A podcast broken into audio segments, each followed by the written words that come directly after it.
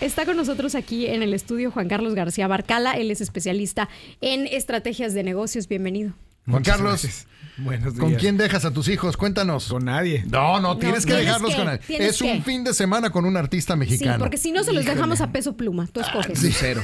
Lucero iría también. Lucero, Somos sí. Team Lucero. Sí, sí. Ahí está, ya ve. Lucero y tristemente ya no está mi Jacqueline Bracamontes nos ponen por acá. Ay, madre mía, me suena tanto ese nombre, Jacqueline Bracamonte. Jacqueline. Actriz mexicana. Bueno, fue Miss México Fue en Miss algún México, punto de la vida. Ah, bueno. Bueno, ahí está. Bueno, pues sí. ok, Jacqueline Bracamontes, qué interesante nombre. Empresas yucatecas y lo que se debe de hacer con el famoso nearshoring. Fíjate que eh, está, está dándole vueltas, ¿no? Y ahora, ahora ha habido muchas noticias de, del nearshoring. Si llevamos un año y medio chutándonos la palabrita. Sí, e- efectivamente, ¿no? ¿Qué, ¿Qué significa el nearshoring? Pues es este cambio de fábricas que estaban lejos, ¿no? En este caso, China, eh, de eh, donde están los consumidores finales, ¿correcto? Y los consumidores finales, pues están en su gran mayoría en Estados Unidos. Entonces, el nearshoring es que se acerquen las fábricas a, un, lugar donde esté mucho más cerca, ¿no? Básicamente. Eh, y nosotros al estar al lado de Estados Unidos, pues tenemos esa gran ventaja, ¿no? De que Claro. realmente El estamos mercado lo tenemos aquí. alineados con el mercado, efectivamente, ¿no? Eh, yo lo que, lo que veo con este tema del nearshoring es evidentemente las grandes oportunidades, ¿no? Eh, ha habido muchos datos. De entrada, ayer leía yo que eh, por lo menos 500 empresas llegaron solamente en 2023. Ok.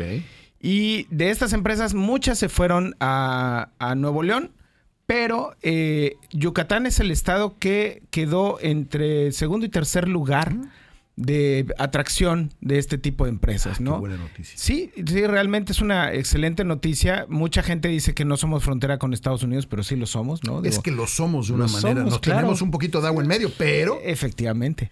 Pero la gran ventaja es que el agua es el medio de transporte a través de los barcos más económico Sí. que hay. Entonces, cuando tienes que recorrer grandes distancias y lo haces por mar, y pesado en cosas eh, sí, pesadas. por mar en cosas pesadas, este, y volumétricas, o sea, con mucho volumen, eh, somos realmente muy atractivos ¿no? para, para poder hacer esto, ¿no? Pero la, la gran pregunta es, bueno, ¿cómo, cómo se Pero puede la empresa de? Viridiana, que empresa, tiene, sí. No sé. vendes tenis, Ok. hechos en Ajá. Yucatán. Correcto. ¿Qué tendría que hacer? ¿En qué se tiene que estar preocupando? Mira, de entrada eh, me vino a la mente cuando entró el, el TLC en Ajá. el 94, que lo primero que empezó a suceder fue que las empresas de Estados Unidos pues no, no tenían socios comerciales realmente con México, ¿no? Y es, eh, cuando empezaban a buscar así socios o quién les pudiera, no sé, vender el plástico, quién les pudiera vender. No, pon tú que una empresa eh, como la de Viri dice, oye, yo te puedo Yo hago hacer suelas de tenis. maquila. Yo hago las suelas, Las de, los de tenis. los Yo te puedo hacer las suelas y la otra empresa viene y pone una planta aquí para terminar el tenis, ¿no? Eh, lo primero que buscan es asegurar que tengas la calidad de manera consistente, ¿ok? ¿La Porque un- tienes? Claro. Ok. ¿Cómo me ¿Quién- lo, Aquí cómo mano de me obra lo mexicana, yucateca. ¿Quién, quién, quién me ayuda a creerle ¿Quién a regula eso? La forma adecuada es que te certifiques. ¿En qué? Eh, hay muchas certificaciones. La más básica de todas es que tú certifiques que tu proceso es consistente con lo que dices que haces. Que ese es, al final, ese es realmente el significado de calidad. No es que sea como irrompible, sino que se cumplen los procesos que se dijeron que se Que iban a tú cumplir. decidiste que eran- Exactamente. Es que son dos cosas. La primera es, mínimo, asegúrame que lo que dices que haces, lo haces. Ok. ¿Ok? Ese es el famoso ISO 9000. Para eso sirve el ISO 9000. Para eso sirve Madre, el ISO llevo 9000. 50 años de mi vida escuchando ISOs y nunca. Ok. ¿ok? ok. Que lo que dices que haces, realmente lo haces. ISO 9000, muy bien. Eso es ISO 9000. De ahí vienen otro tipo de certificaciones más, vamos a decirle, más modernas, que tienen que ver con la calidad, con asegurar que la calidad del producto final también es consistente. ¿Ya estás hablando de los tenis o nada más de, de la, suela? Solo de la suela. con las suelas porque, de Viridiana. Porque el, el, comprador de la suela tiene que asegurarse no solamente que haces bien tu proceso, ese es el primer gran tema, sino que después me aseguras que las suelas que me estás entregando tienen una calidad superior y que en muy pocas ocasiones van a fallar. ¿ok? O sea, van a venir con algún defecto. A eso, eh, esa es una metodología que inventaron en Toyota, ¿sí? Que es el famoso Six Sigma. No sé si han escuchado hablar de él. Que es el que tengas menos de tres errores por cada millón Menos de tres errores por cada millón. Wow. Ah, ya tienes que tener unos bueno, sistemas. Esos son los sistemas, efectivamente, que hoy en día eh, hacen la gran diferencia. ¿Ok? Eh, y eso lo tendría que estar haciendo hoy Viridiana para aprovechar el New Showing. Pues Ese debería ser su primer paso. Al menos empezar, ¿no? Porque muchas veces no tenemos ni procesos documentados, no tenemos absolutamente nada el primer paso para poder empezar es documentar tus procesos. Hay gente que te ayuda a eso, gente como por tú supuesto, ayuda, consultores como tú sí, van, pueden ayudar. Sí, no, y ahí, digo, habemos, ¿no? Bastantes eh, que nos dedicamos a eso, porque ya no es algo nuevo. Aquí, aquí la parte interesante es en, en el 95, 97 no había nadie que te pudiera ayudar. Hoy es algo que debería ser Oye, Juan Carlos, pero entonces, Viridiana ya tiene su ISO 9000, ya tiene todos sus documentos, ya le dijeron, ¿sabes qué? Tres errores por cada millón de suelas, todo está funcionando bien. Ya tiene eso. Correcto. ¿Y ahora qué hace?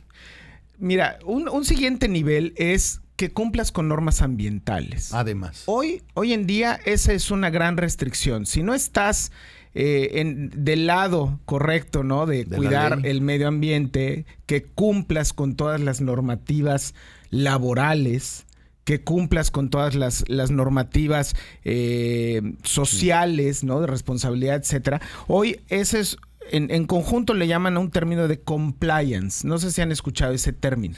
¿no? El término compliance agrupa el que cumplas, ¿no? y, las empresas lo que están buscando es que si me voy a asociar contigo, porque ser, que seas mi proveedor no, no es una relación indiferente. Que seas mi proveedor significa que somos socios y que de alguna manera tú eres responsable de que yo también tenga calidad y de que yo cumpla, ¿no? Eh, ha habido muchos casos, ¿no? En donde se ha criticado empresas como Nike o como eh, empresas de marca de ropa que te enteras o te dicen, porque pues, tampoco yo he ido a verificarlo, que están explotando niños en Vietnam por ejemplo, ¿no? Entonces, todo ese tema de realmente ser una empresa que sigue todas las, las cosas como debe de ser a la Pero, pero ¿hay algún lugar a donde Viridiana tenga pensado ir en los próximos seis meses? ¿Algún mercado donde llegue y digan, oigan, tengo suelas? O sea, existen esos espacios, ya cumplió con todo, ya tiene todo, las suelas están bien padres, no está utilizando niños este, en Birmania para hacer esto. Eh, ¿A dónde va? O sea, ya, ya lo tiene. Pues mira, eh, hay mercados, sí, por supuesto. Se va a tocar puertas a Estados Unidos. Hoy en día, hoy en día eso, aunque no lo creas, es de lo más sencillo. ¿Por qué? Porque cumplir con ese tipo de cosas no cualquiera lo hace primero que nada. Mm. O sea, te pones en otro nivel de competencia, ¿no? Lo segundo, daban la nota ustedes, ¿no? Que, la Secretaría de Fomento Económico está apoyando a empresas yucatecas para que le vendan a grandes corporativos, ¿no? Eh, normalmente esa es una de las grandes funciones de las secretarías, ¿sí? Que es ir a promover a las empresas locales en otros mercados, ¿no? Se hacen ferias, se hacen eh, eventos, pero básicamente yo te puedo casi asegurar que si cumples con mucho de este tipo de cosas, te van a venir a tocar la puerta. Es, es al revés. ¿Por qué? Porque falta mucho. Nos tenemos que ir. Pero creo que aquí hay, que, hay, mucho, que, hay mucho que rescatar y todavía mucho por explotar de este tema, ¿no? Para, para ponernos preparar. Mi pregunta para la próxima vez que nos veamos sería, ¿y si nosotros como estación de radio, como programa, quisiéramos aprovecharnos del New Shoring, ¿hay manera?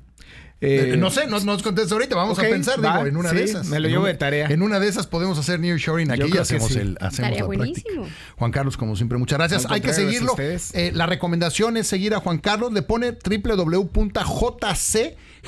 que son sus iniciales, Juan Carlos García Barcala, y así lo va a encontrar .jcgb.mx y ahí van a estar todas sus redes sociales. Vale mucho la pena seguirlo. Muchas gracias. Muchas gracias a ustedes. Buen día.